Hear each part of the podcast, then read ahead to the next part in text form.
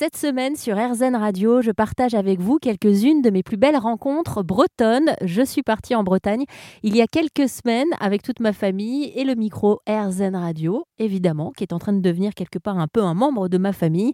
Je suis allée le tendre à Anaïk, qui a un parcours de vie incroyable. Elle a décidé il y a quelques années de se lancer dans la culture du safran. C'est l'épice du bonheur. Vous entendrez prochainement sur RZN Radio la visite de sa safranière, Anaïk, euh, qui va nous partager un petit bout de son histoire et nous expliquer comment elle en est arrivée à faire ça. On est arrivé ici parce que euh, euh, on cherchait du terrain pour pouvoir mettre mes chevaux, euh, que j'avais déjà depuis plus de 10 ans et qui étaient en centre équestre, en pension quoi. Et en fait, on avait abandonné la partie, c'est très difficile de trouver du terrain. Il faut quand même assez grand pour des chevaux. Et on avait vraiment abandonné. Oh, c'est bon, on arrête de chercher. Et là, allez, on regarde, regardez une dernière annonce quand même. et boum, on a trouvé euh, cette maison avec euh, un hectare 7 de terrain.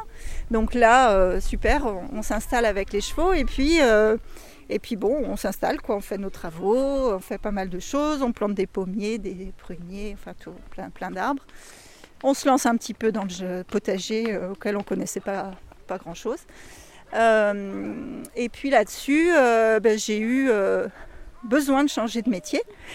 Et j'ai donc quitté le poste où je me trouvais précédemment dans un office de tourisme. Et Ah, vous étiez dans un bureau avant?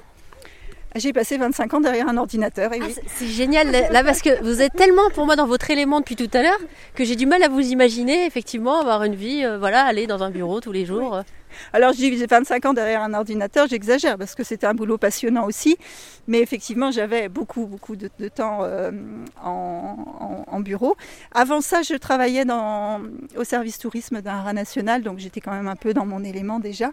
Et euh, voilà, l'essentiel de ma carrière, c'était ça, mais ça comportait effectivement, euh, d'une part, beaucoup de. et de plus en plus de côté un peu administratif, qui était le moins marrant du, boulot, et puis pas mal de trajets. Donc euh, voilà, j'ai décidé d'arrêter ça. Et puis on a, comme on était installé ici, que ça donnait beaucoup de travail et tout, j'ai j'ai élaboré un autre projet. Euh, au départ, un projet de maison d'hôte, euh, donc un peu dans la lignée du, tourisme.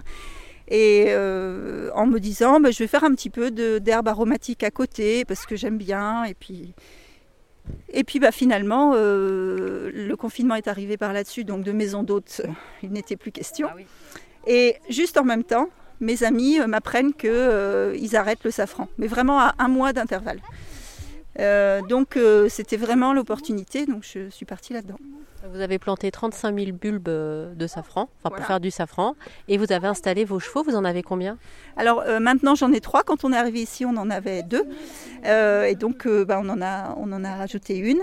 Euh, la plus ancienne, euh, enfin celle que j'avais le plus anciennement, qui est une jument mérins, euh, elle, a, elle a changé de métier, elle est devenue poulinière. C'est quoi une jument mérins? C'est la race en fait de ces chevaux. Ce sont des chevaux du- de l'Ariège qui étaient utilisés aussi bien pour monter que pour euh, euh, l'agriculture, donc pour euh, travailler. C'est un mini cheval de trait si vous voulez. Et puis qui était, avait cette particularité d'avoir été sélectionné pendant des générations sur la robe noire. Pourquoi? Pour faire de la contrebande notamment, pour passer la frontière en douce entre la France et l'Espagne et transporter des marchandises. C'est un petit cheval de trait et de bas qui est très, un très bon cheval de selle également et qui est toujours tout noir. Voilà, donc euh, elle, son métier maintenant, c'est de me faire euh, un poulain de temps en temps, qui euh, ensuite bah, vit sa vie. elle m'a fait un très joli poulain croisé avec un puras espagnol, qui a donné une très belle couleur et la, la quéreuse est ravie. Anaïk qui organise aussi des spectacles avec ses chevaux sur son terrain. Elle propose aux vacanciers de découvrir comment est-ce que l'on peut communiquer avec les chevaux.